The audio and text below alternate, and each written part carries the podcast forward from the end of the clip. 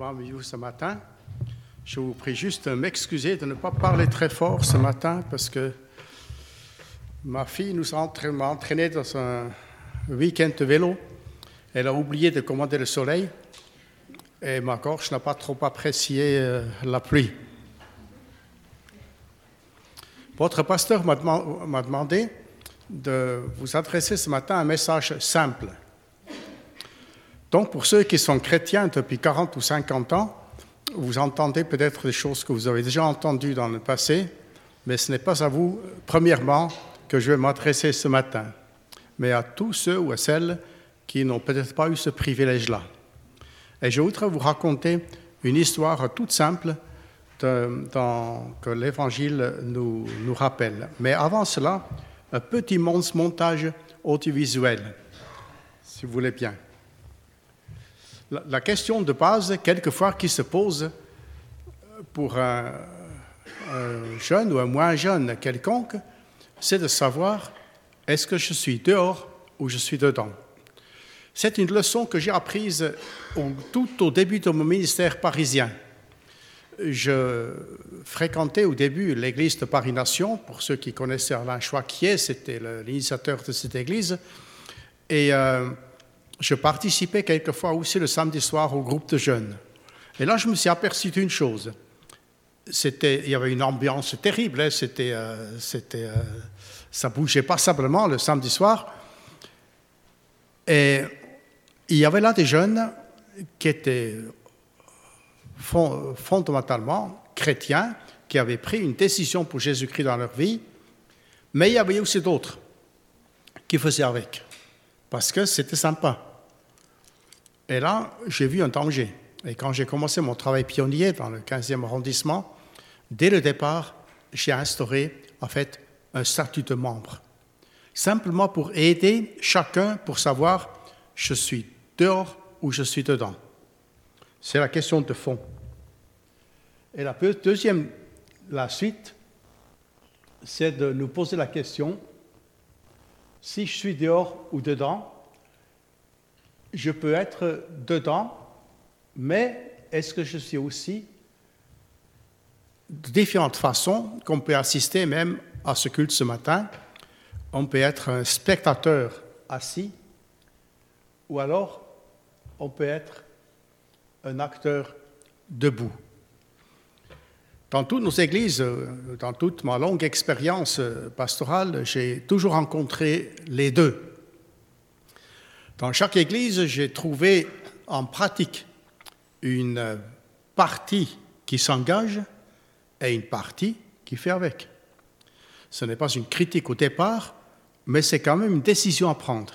Il ne suffit pas de venir assister. On est participant d'une manière ou d'autre. En tout cas, c'est ce qui me semble la chose normale. Et quand on est acteur debout ou acteur, on peut être en fuite ou on peut être engagé. Et c'est justement l'histoire de ce, personnage que j'aimerais vous raconter ce matin. Mais juste encore une illustration. par rapport à un, match de foot, moi je ne regarde pas beaucoup la télé, mais j'aime bien regarder un match de foot de temps en temps. Et euh, il y a plusieurs façons de faire. On peut le regarder bien galé dans son fauteuil et on peut même s'enthousiasmer devant un écran. J'ai vu ça aussi. Ou alors, on peut être dans le stade. Là aussi, on peut s'enthousiasmer plus ou moins. Il y en a qui dorment et il y en a qui, qui, qui s'activent. On est déjà plus près euh, de la réalité. On voit les choses évoluer sur le terrain. Mais le mieux, ce serait quand même qu'on soit sur le terrain, engagé sur le terrain.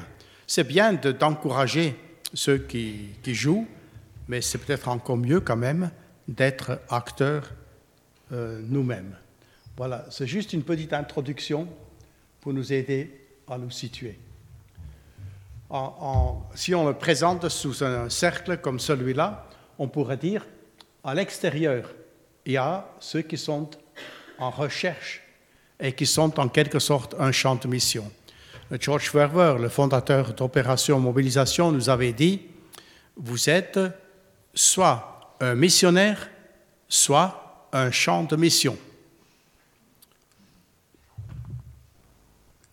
Ensuite, la deuxième étape, souvent, on est sympathisant. C'est comme je vous ai dit, ces jeunes qui se réunissaient avec d'autres le samedi soir étaient des sympathisants. Mais ils n'avaient pas pris une décision personnelle, mais ils faisaient avec, parce que c'était sympa. J'ai fait un cercle un peu plus gros après, parce que c'est là où se passent les choses essentielles. Parce que entre l'auditeur régulier, le sympathisant, il y a le membre de l'Église. Et entre les deux, il y a bien sûr la décision de fond. Je prends la décision d'appartenir à Jésus-Christ, mon Sauveur et mon Seigneur. C'est une décision personnelle qui, ne me regarde que Dieu et moi et qui se manifeste par contre dans la communauté des croyants. J'affirme devant Dieu et devant les hommes, et c'est souvent d'ailleurs le baptême qui est l'occasion pour cela, pour affirmer que j'ai pris une décision personnelle. J'ai reconnu la sainteté de Dieu, ma position de pécheur, et j'ai demandé le pardon en Jésus-Christ. Je suis devenu chrétien. C'est souvent très étonnant quand vous parlez par exemple à un juif ou aussi à un musulman et que vous vous dites je suis devenu chrétien. Non pas je suis né chrétien, je le suis devenu. J'ai déjà souvent dit à des gens, c'est à 21 ans que j'ai pris une décision pour Jésus-Christ et que je suis devenu chrétien, tout en ayant, en, tout en ayant entendu l'Évangile depuis de très longues années auparavant. On en reparlera. Et ensuite, le membre est donc, soit il est un membre engagé, un membre mature, c'est vers cela que nous voulons, nous voulons aller, et finalement, pour arriver au noyau, devenir des serviteurs responsables. Tout le monde n'est pas appelé à devenir pasteur ou évangéliste ou prophète, mais tout le monde est appelé à être un engagé. Et vous savez très bien aussi que dans l'Église, on peut compter surtout sur ceux-là qui sont véritablement engagés. Voilà, ça c'est juste une petite introduction. Je veux donc vous, vous raconter l'histoire de celui que la Bible appelle Jean, appelé Marc. Moi, je vais l'appeler Jean-Marc. La première fois qu'on le rencontre, c'est au chapitre 12 du livre des Actes, au verset 12. On, voit là son arrière-plan. C'est quand euh, Pierre sort de prison miraculeusement nous lisons qu'il se rendit à la maison de Marie, mère de Jean surnommé Marc. Il y en a assez grand nombre donc de chrétiens s'étaient réunis dans la maison donc de la maman de ce Jean-Marc. Qu'est-ce qu'il fait alors Ou qu'est-ce que nous apprenons? Nous apprenons qu'il est, peut-on dire, de bonne famille, bien placé pour écouter, pour apprendre. Les premiers chrétiens se réunissaient dans leur maison, dans la maison de sa maman. Il ne faut pas sous-estimer le privilège d'être né dans une famille chrétienne. Ça nous donne un immense euh, avantage par rapport à, d'autres qui n'ont pas eu ce privilège. D'entendre l'Évangile, de voir des parents vivre l'Évangile, même si c'est d'une façon imparfaite, va nous aider grandement à prendre nous-mêmes une décision dans la suite. Même si, on ne peut pas le répéter suffisamment souvent, je ne suis pas chrétien parce que mes parents étaient chrétiens. Mais ça me donne un départ particulier et exceptionnel. Et là, la première interrogation que j'ai notée est Je suis écouté profiter des avantages familiaux et sociaux. Et qu'est-ce que, qu'est-ce que j'ai appris? Donc la première étape, je crois c'est vrai pour la plupart d'entre nous, la première étape est une étape d'écoute. J'écoute. Moi, j'ai eu mes parents n'étaient pas proprement chrétiens, en tout cas quand, euh, au moment où j'ai grandi, mais j'ai eu une assistante de paroisse de l'Église protestante euh, dont nous faisions partie, qui était une croyante authentique. Et pendant de longues années, j'étais dans l'école de dimanche où elle nous a raconté euh, souvent des histoires missionnaires. Elle avait une sœur qui était missionnaire avec son mari en, Éthiopie et elle nous a parlé de l'Évangile. J'ai appris tout ce que j'ai appris de la Bible, pratiquement, je l'ai appris par cette femme et je serai toujours, toujours reconnaissant pour cela. Donc l'écoute.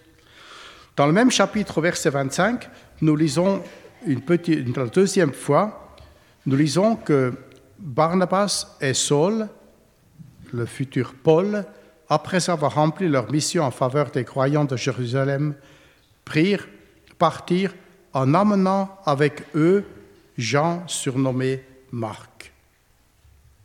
Voilà donc une première activité. Barnabas et Saul le prennent avec eux sur leur premier voyage missionnaire.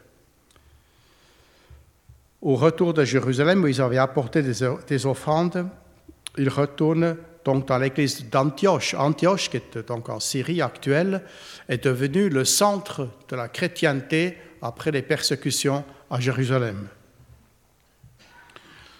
Est-ce qu'il a été remarqué ou recommandé ou pistonné par son grand cousin Barnabas ou par sa mère bien placée? On ne sait pas. Mais il va connaître la vie florissante de cette église d'Antioche, nouvelle capitale chrétienne. Il est à nouveau aux premières loges. Et la deuxième interrogation que j'ai notée là est A-t-on remarqué ma fidélité, ma consécration et mes dons dans l'Église? Donc, un, il écoute, deux, il s'engage. La troisième étape, c'est tout de suite au chapitre suivant, au verset 5. Chapitre 13, verset 5. Une fois arrivés à Salamine, donc en Chypre, ils annoncèrent la parole de Dieu dans les synagogues des Juifs. Jean-Marc était avec eux et les secondait. Donc toujours Paul et Barnabas, et avec eux, donc, ce jeune euh, Jean-Marc. On ne sait pas exactement quel âge il avait, mais certainement moins de 30 ans quand il est parti.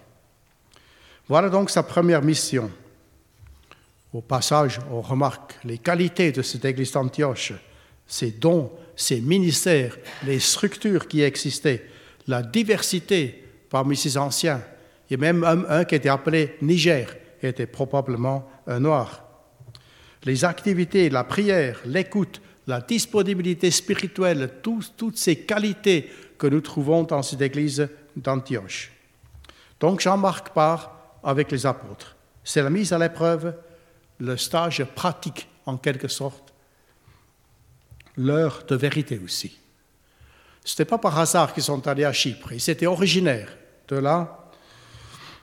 C'est l'occasion pour Jean-Marc de connaître, de vivre des expériences spectaculaires, des épreuves, des combats, des persécutions même, des tensions, une vie chrétienne engagée, qui demande tout et qui révèle aussi tout. Et là, troisième interrogation, excusez de l'appeler comme ça, sommes-nous sortis de nos pantoufles? Nous avons dit oui à Jésus-Christ, avons-nous dit aussi oui à son appel?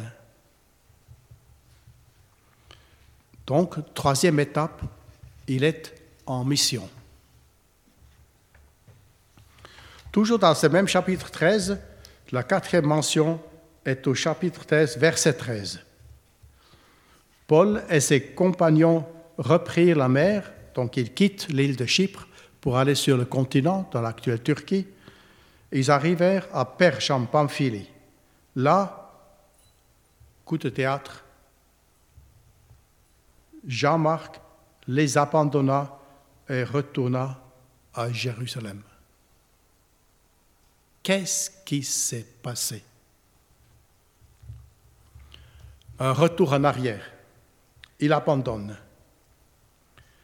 Il y a des silences dans la Bible qui sont parfois très parlantes, très parlants. L'absence d'indication sur les raisons de l'échec nous permet d'y mettre les nôtres.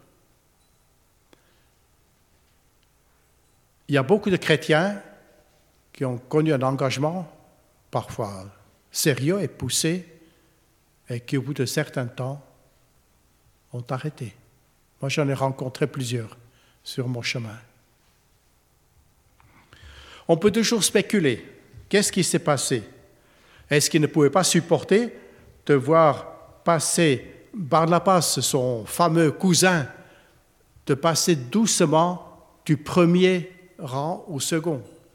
Se faire dépasser par l'apôtre Paul, ça se fait en douceur, petit à petit. Au départ, c'était visiblement Barnabas, le chef d'équipe.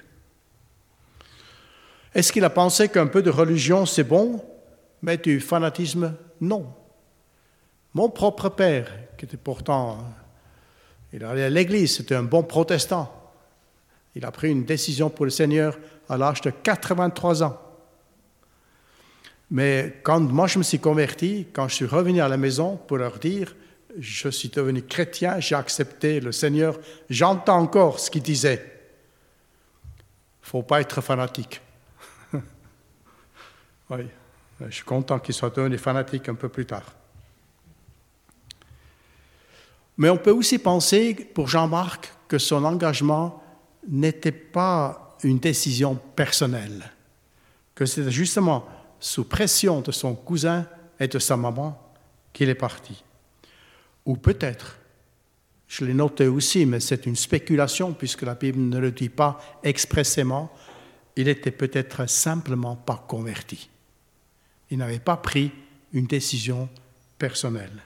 Mais ce qui est sûr, ni le Saint-Esprit ni l'Église n'avaient confirmé son appel, comme c'était le cas pour Paul et Barnabas. En, tout, en plus, quand il retourne, il ne retourne pas à Antioche, d'où il était parti, mais il retourne à Jérusalem, chez maman. Donc, interrogation, quatrième maintenant, qu'en est-il de notre vernis chrétien, dû peut-être à notre passé évangélique, notre ancienneté, notre notoriété, à l'engrenage des activités ou de l'activisme. On peut même fuir quelquefois dans l'activité.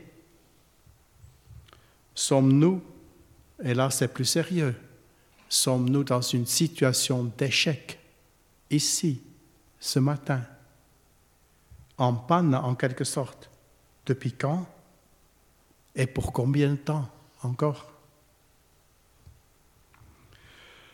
En tout cas, la quatrième étape de Jean-Marc, c'est il s'arrête. Il s'arrête. Et remarquez, l'histoire aurait pu s'arrêter là.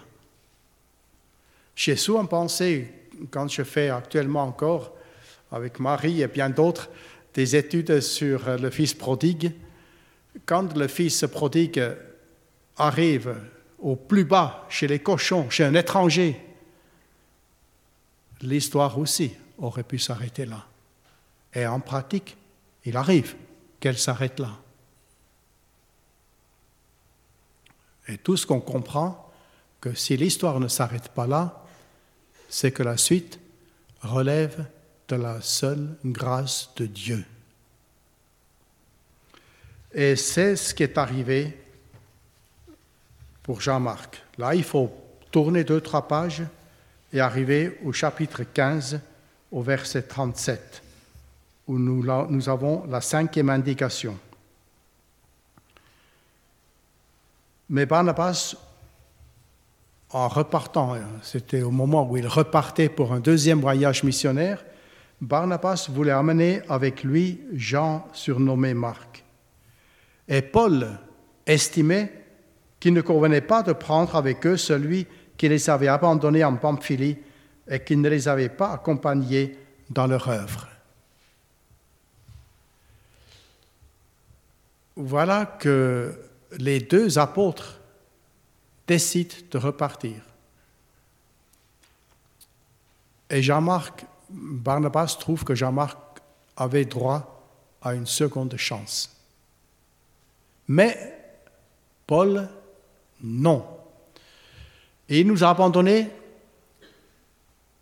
on ne recommence pas. Peut-être qu'il avait de bonnes raisons, qu'il ne voyait pas de preuves que quelque chose avait fondamentalement changé, on ne sait pas. D'ailleurs, on n'a jamais très bien compris qui avait raison et qui avait tort dans cette affaire. Barnabas disparaît de la circulation, mais nous lisons, ils se sont séparés et les deux sont repartis, Barnabas avec Jean-Marc et Paul qui a choisi Silas pour l'accompagner. Donc, en fait, c'était du gagnant. Il n'y avait pas une, mais deux équipes missionnaires maintenant. Avec les éléments que nous avons, on peut trouver des bonnes raisons pour justifier l'attitude de l'un ou de l'autre. Mais en tout cas, la suite va montrer que les, les, phares se dirigent en fait sur Paul et son ministère. Donc Jean-Marc est l'objet, non pas le responsable, mais l'objet de la séparation de Paul et de Barnabas. On peut aussi comprendre les psychologues, psychologues vont vous dire, c'était une nécessité qu'ils se séparent, parce que les deux étaient des chefs. Et deux chefs ensemble, c'est difficile. Paul était le second en partant, mais il s'est visiblement révélé être un premier, un chef. Donc il y avait quelque chose de logique dans leur séparation. Maintenant, vous pouvez me dire, ils auraient pu le faire autrement que de s'engueuler. Pardon pour l'expression. Mais pour Jean-Marc, il obtient une seconde chance.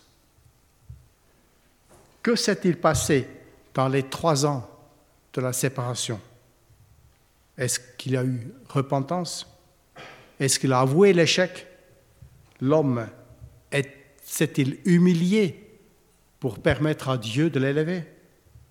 En tout cas, il repart en Chypre avec Barnabas. On n'entend plus parler d'eux dans les six ans qui ont suivi. Et l'interrogation que j'ai notée à cet endroit-là est la suivante. Donnons-nous à Dieu la possibilité de nous accorder une seconde chance. Le secret, c'est la repentance. Je dois reconnaître mon échec. Je ne dois pas le cacher, pas chercher d'excuses. J'ai connu un, échec de séparation avec un frère avec qui on était très engagé dans le passé et qui s'est comporté, disons, d'une façon injuste, je crois c'est le moins qu'on puisse dire. Après que cette histoire s'était passée, j'avais quitté le lieu, je l'ai revu quelques années plus tard. Et je lui ai posé la question comment il voyait cette situation où il a eu quand même des torts tout à fait évidents. Il m'a dit, j'ai eu des torts, mais il a rajouté tout de suite, mais je n'étais pas le seul. Ça veut, dire, ça veut dire quoi? Ce n'est pas vraiment la repentance.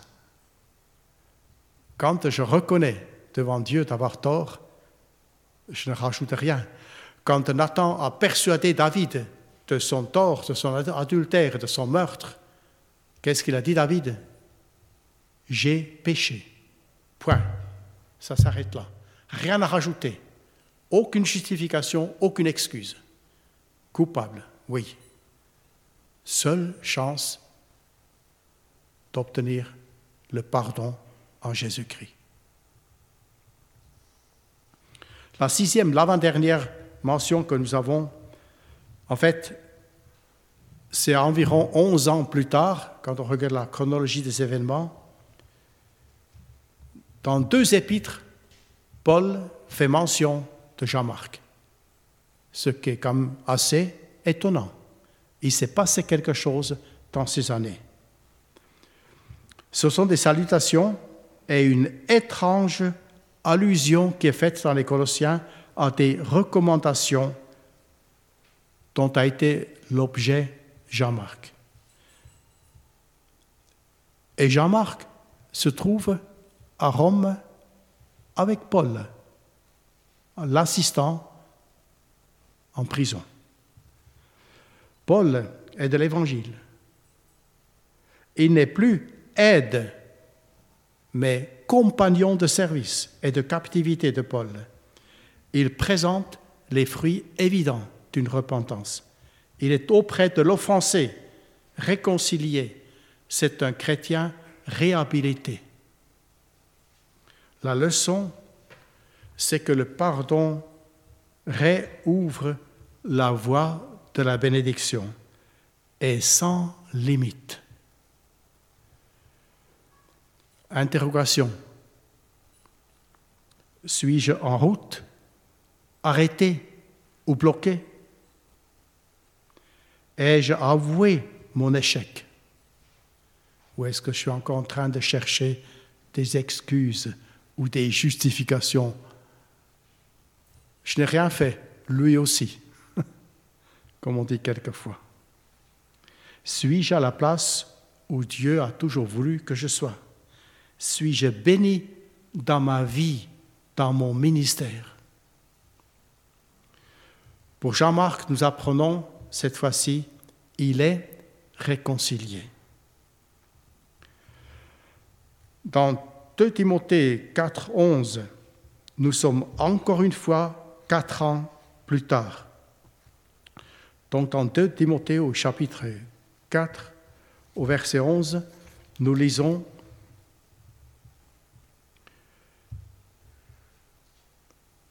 Ah, je ne suis pas dans le bon.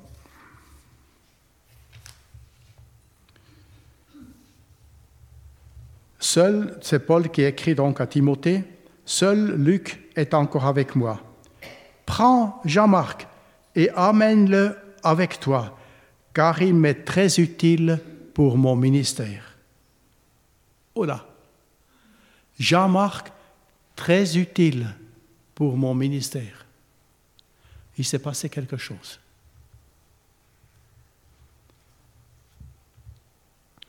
Confirmation donc de son ministère retrouvé. Il est redevenu utile. Donc de très courtes allocutions ou allusions, pardon, de très courtes allusions élogieuses situant Jean-Marc dans le ministère utile entre Rome et le Proche-Orient.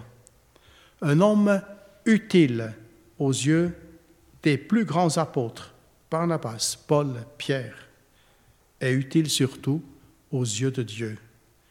Il est autant probable qu'il soit devenu l'auteur de l'évangile de Marc. Je note encore un témoignage de Papias. Papias est un, un ancien de l'Église. Il est né en l'an 70 de notre ère, donc euh, il a pu être presque connaître personnellement les apôtres. Et il cite lui-même un ancien, on ne sait pas qui, mais certainement un, contemporain de Jésus. Il dit, Marc, devenu l'interprète de Pierre, rédigea avec soin, mais non dans l'ordre, tous les souvenirs concernant ce que le Seigneur avait dit et fait. Ce qui semble donc affirmer qu'il est l'auteur de l'évangile de Marc. Une autre tradition un peu moins sûr, fait de lui le fondateur de l'église d'Alexandrie en Égypte. Mais en résumé, on peut simplement dire, Jean, appelé Marc, est l'illustration d'un redépart possible et sans limitation de bénédiction ultérieure. Voilà donc en quelque sorte un plan de carrière que le Seigneur ouvre devant l'un ou l'autre parmi vous qui pensent déjà peut-être, c'est fini, je ne suis plus utile à rien, Et si Dieu était un autre avis Voudrait vous montrer des bénédictions peut-être beaucoup plus importantes que vous avez connues jusqu'à présent? Et il n'y a pas d'âge pour cela. Que Dieu vous bénisse. Nous voulons prier. Nous sommes étonnés, Seigneur, de cette grâce surabondante que tu montres à l'exemple de, ce témoignage aussi vis-à-vis de ce jeune homme Jean-Marc, qui a connu un échec et que tu as pu rappeler en quelque sorte. Tu connais chacun d'entre nous ce matin, ceux qui n'ont encore jamais répondu à ton appel, tout en étant peut-être assis dans l'Église pour la énième fois. Tu as un plan de salut pour ces personnes-là. Et peut-être aussi de celles et de ceux qui, à un moment précis, se sont arrêtés sur la route en te suivant et qui ont besoin de ce que tu peux leur révéler dans leur conscience, dans leur cœur, que tu es un Dieu d'amour, un Dieu qui a encore un plan de salut, de bénédiction pour lui, pour elle. C'est ma prière, Seigneur, ce matin, que ça ne passe pas inaperçu dans le cœur de l'un ou de l'autre parmi nous ce matin. Amen.